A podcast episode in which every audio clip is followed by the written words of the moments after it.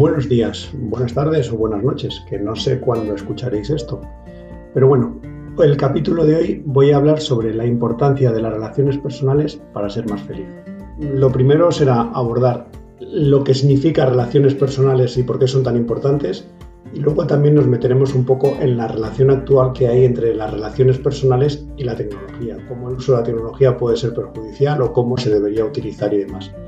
Este es el objetivo de hoy, a ver si podemos aprender a ser un poquito más felices sabiendo manejar adecuadamente el tema de las relaciones personales.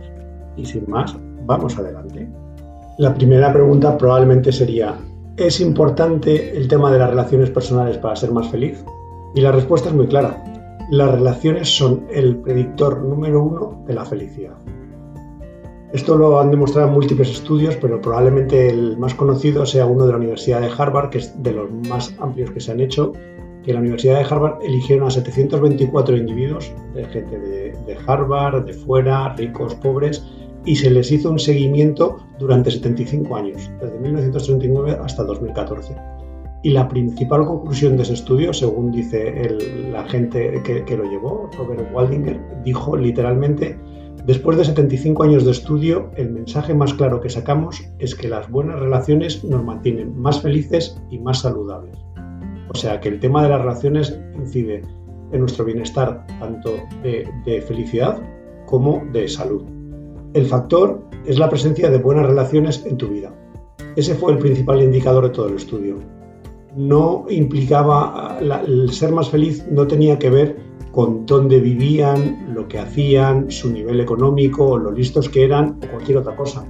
Lo que marcaba la diferencia a la hora de ser más feliz era la presencia de relaciones personales de calidad, esto era un poco lo que, se sacó del estudio y por eso todo el mundo ahora mismo en la psicología positiva habla de que lo principal son eh, tener relaciones pero personales, de verdad, no virtuales. Que las virtuales pueden ser un paliativo, pero no, no es lo mismo, no es un sustitutivo. Otra de las cosas que se desprendía de este estudio es que el tipo de relación no marca la, la diferencia. Es decir, da igual que fuera una relación romántica, de amor, o que fuera una relación de amistad, o familiar, o profesional, no importaba. El tema no es con quién era la relación, sino la calidad de la misma. Por eso incidimos en lo mismo, relaciones reales, no virtuales. Esto antes era más fácil, porque antes los niños salían a jugar al, parque y ahí no había ni pantallas ni problemas, sino que salían a, a, jugar y ahí aprendían a interrelacionarse, a compartir y todo demás. Ahora, sin embargo, con todo el problema que hay del teléfono presente en todos los lados, pues hay muchos niños que no salen y entonces ahí no se aprende. No se aprende a, lo principal, o sea, a mirarse a la cara, a relacionarse, a saber leer las expresiones faciales del otro, saber interpretar las reacciones del otro, controlar tus propias reacciones. Todo esto son los comandos de la comunicación que se aprenden desde pequeñito, pero que ahora hay generaciones que esos comandos no los están aprendiendo y por eso, debido al mal uso de la tecnología, van a tener problemas toda su vida. El tema del abuso de las pantallas, la televisión, las redes sociales, los juegos online, todo el tema de los smartphones y demás, está suponiendo un problema brutal. O sea, esto hay estudios, por ejemplo, vi uno de, en Estados Unidos que de 2010 a 2015 había aumentado un 33% los síntomas de depresión en los, en los teenagers. O sea que los jóvenes, un 33% en tan solo 5 años. Y esto yo creo que solo se justifica con el tema de los smartphones, que es el cambio brutal que ha dado todo tan, rápido. A la hora de estudiar las relaciones personales y la tecnología, hay que tener claro que no es que la tecnología sea poco, o sea, la tecnología en sí misma no es mala. Lo malo es el uso que hacemos de ello, el uso excesivo y la adicción que esto produce. Para muchos las redes sociales han dejado de ser un medio, una, diversión, para convertirse en un fin. O sea, lo importante es conseguir los más likes, ser más que el otro, parecer más guay, aparecer ahí estupendamente y todo eso.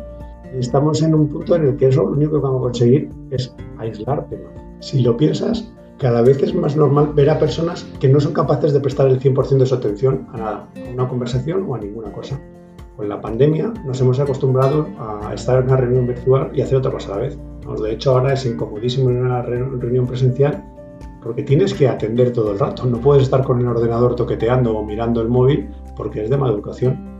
Y esto hay gente que no se da cuenta que, es, un problemón. O sea, hay gente que es incapaz de entrar a una reunión sin su teléfono móvil o sin ponerlo en silencio, porque tiene la, necesidad de, de, verlo. En fin, hay múltiples síntomas, si te das cuenta, que está todo a nuestro alrededor que demuestran que la tecnología se nos ha ido de las manos. Reflexionemos un poco. Si todos sabemos que lo más importante son las relaciones reales, las relaciones personales con la gente de verdad, tanto en el ámbito personal como en el profesional, porque en el profesional pasa sobre todo lo, mismo, y sobre todo, si no existe ninguna duda, porque existen multitud de evidencias científicas al respecto, entonces, ¿por qué nos dejamos arrastrar por la tecnología y nos olvidamos de las relaciones personales? Es algo que, que, en cierto modo pues, no es que se nos haya ido de las manos, es que yo creo que es la mayor adicción del siglo XXI el tema de los teléfonos móviles y todo lo relacionado con pantallas. En mi opinión, yo creo que es algo químico. O sea, las pantallas, las redes sociales y el smartphone lo que nos dan es como microchutes de, de dopamina que nos enganchan. Nos ponen en ese modo piloto automático que ahorramos energía y es muy cómodo, estamos fenomenal ahí con la serotonina y para adelante, tranquilos y sin problemas. Y salir de ese, de ese estado, salir de la pereza, es algo que implica gastar energía estamos programados genéticamente para ahorrarla. Por eso, aunque somos conscientes del problema o nos obligamos a levantarnos del sofá, a dejar al móvil de lado unas horas y a llamar a las personas para quedar y vernos en persona, o seguiremos dentro del problema. O sea, no vale solo con analizar el problema. En el trabajo es muchísimo más fácil mandar un email que llamar a alguien. Tampoco puede estar llamando a todo el mundo para todas las cosas.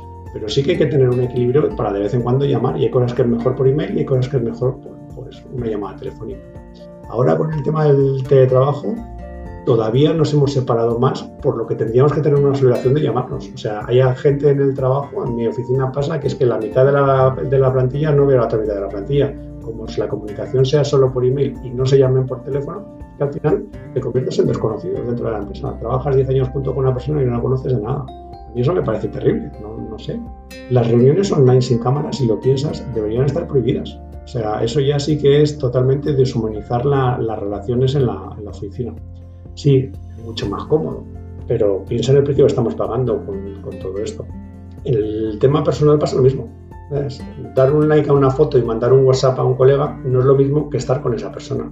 Por eso no hay que ser perezoso y tenemos que ser capaces de dar el paso de llamar a alguien, de quedar con alguien y de mantener las relaciones, porque la relación virtual a través del móvil, aunque es muy cómodo y puede ser muy útil cuando alguien está muy lejos, no es la manera de mantenerse en un estado de felicidad. O sea, la ciencia nos ha demostrado que lo más importante para la felicidad son las relaciones personales, pues habrá que hacer algo para mantenerlo, como digo yo. Yo sé que el tema este de cuando llega el fin de semana y estás cansado y tal, más cómodo es quedarte en, casa, enchufarte una serie en el sofá y, a, pasar ahí el día. Qué bien me lo he pasado, pero, pero eso, que yo lo llamo la, nebulosa, esa pereza en la que estás ahí sin hacer nada, en el fondo lo que está haciendo es poner en peligro tu, bienestar y tu felicidad tanto tu felicidad como tu salud, o sea, porque afecta también a muchas cosas relacionadas con tu salud. Eso, piénsalo y lo que tienes que aprender de todo esto, que te estoy soltando todo este rollo, que hay que hacer planes que impliquen relacionarse con las personas que te importan.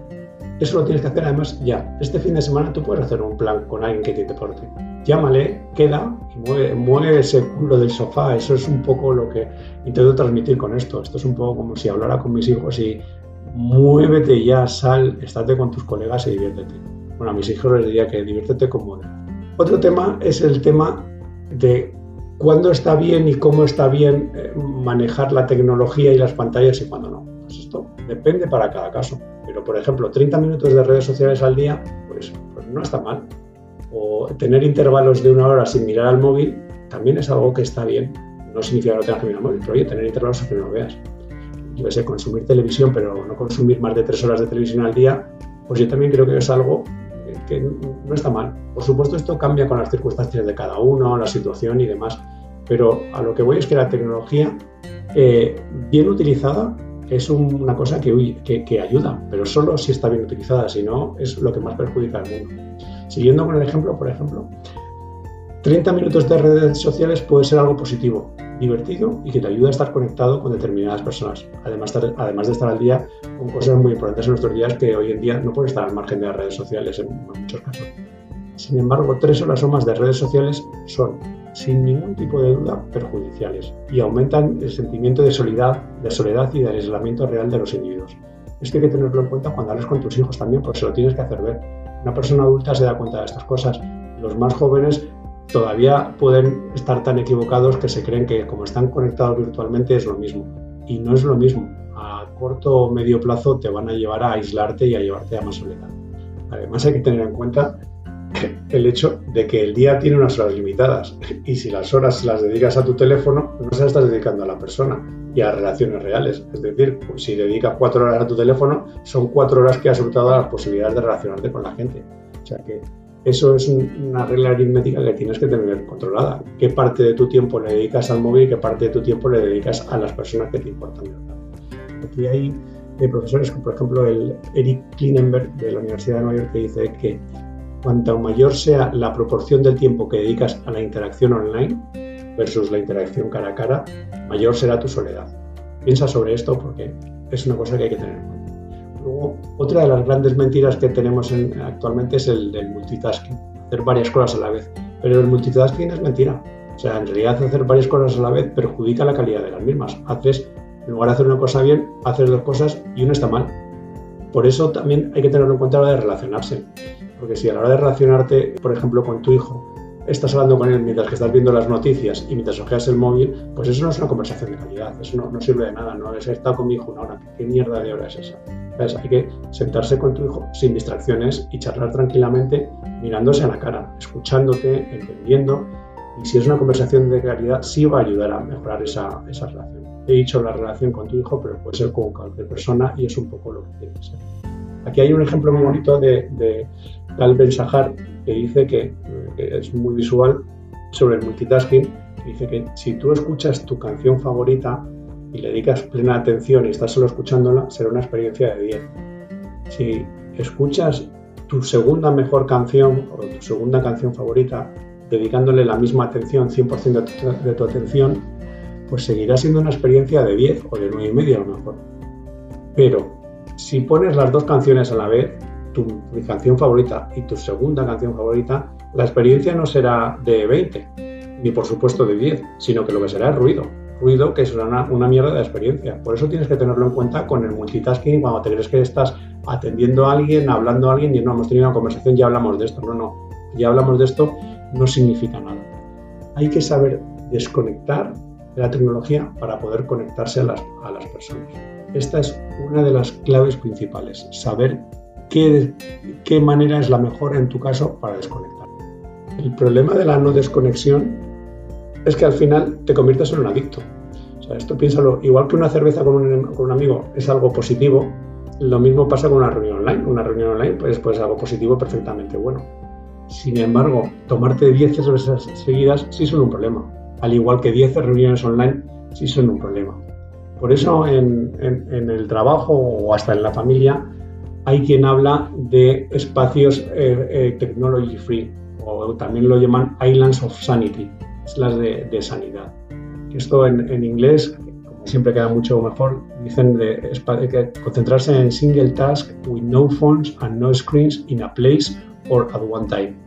Es decir, que tanto en el trabajo como en la familia concentrarse en una sola tarea sin teléfono y sin pantallas, tener espacios sin pantallas o horas determinadas en las que no te puedes conectar o que tienes que dejar el teléfono delante, del, teléfono un poco lado.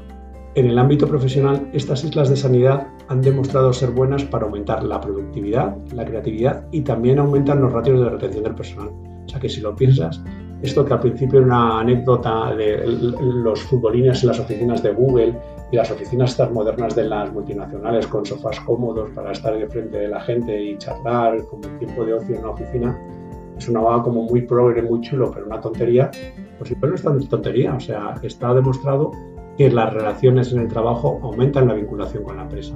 Con lo cual, todo lo que inviertas dentro de la empresa para que mejoren las relaciones personales entre la gente de la empresa redundará en beneficio de la empresa, sin ninguna duda. O sea, de esto sí que también hay miles de, bueno, miles me he pasado, pero hay unos cuantos experimentos y, estudios científicos que lo demuestran. Y lo mismo pasa con, con la familia. Las familias que pasan tiempo juntos y que hablan entre ellos son familias más felices, así de simple. es una cosa evidente. Y bueno, esto para que no sea un rollo y que para que te sirva de algo, tiene que ser, como digo yo siempre, con reflexión.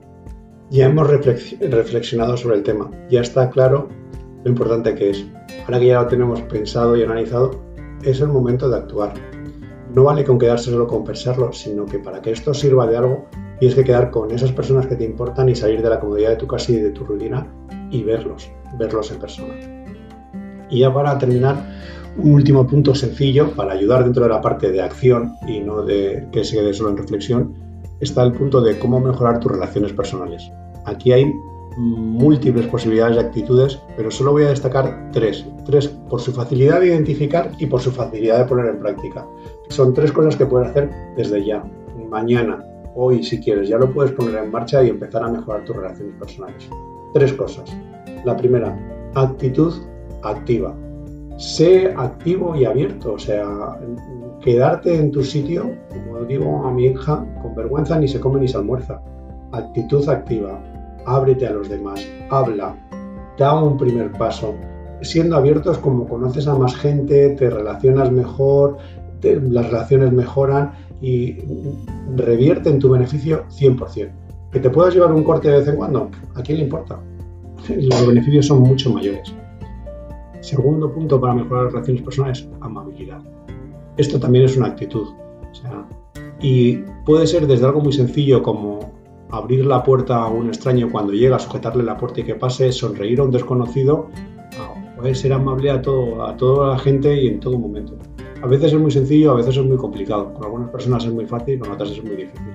Pero si tú eres consciente de que siendo más amable tus relaciones son mejores, esfuérzate. ¿Te gustaría que los demás sean amables contigo? Pues empieza por ser tu amable con los demás. Y la última es escucha activa. Tú piénsalo, Dios nos dio una boca y nos dio dos orejas por algún motivo. No creo que se equivocaron.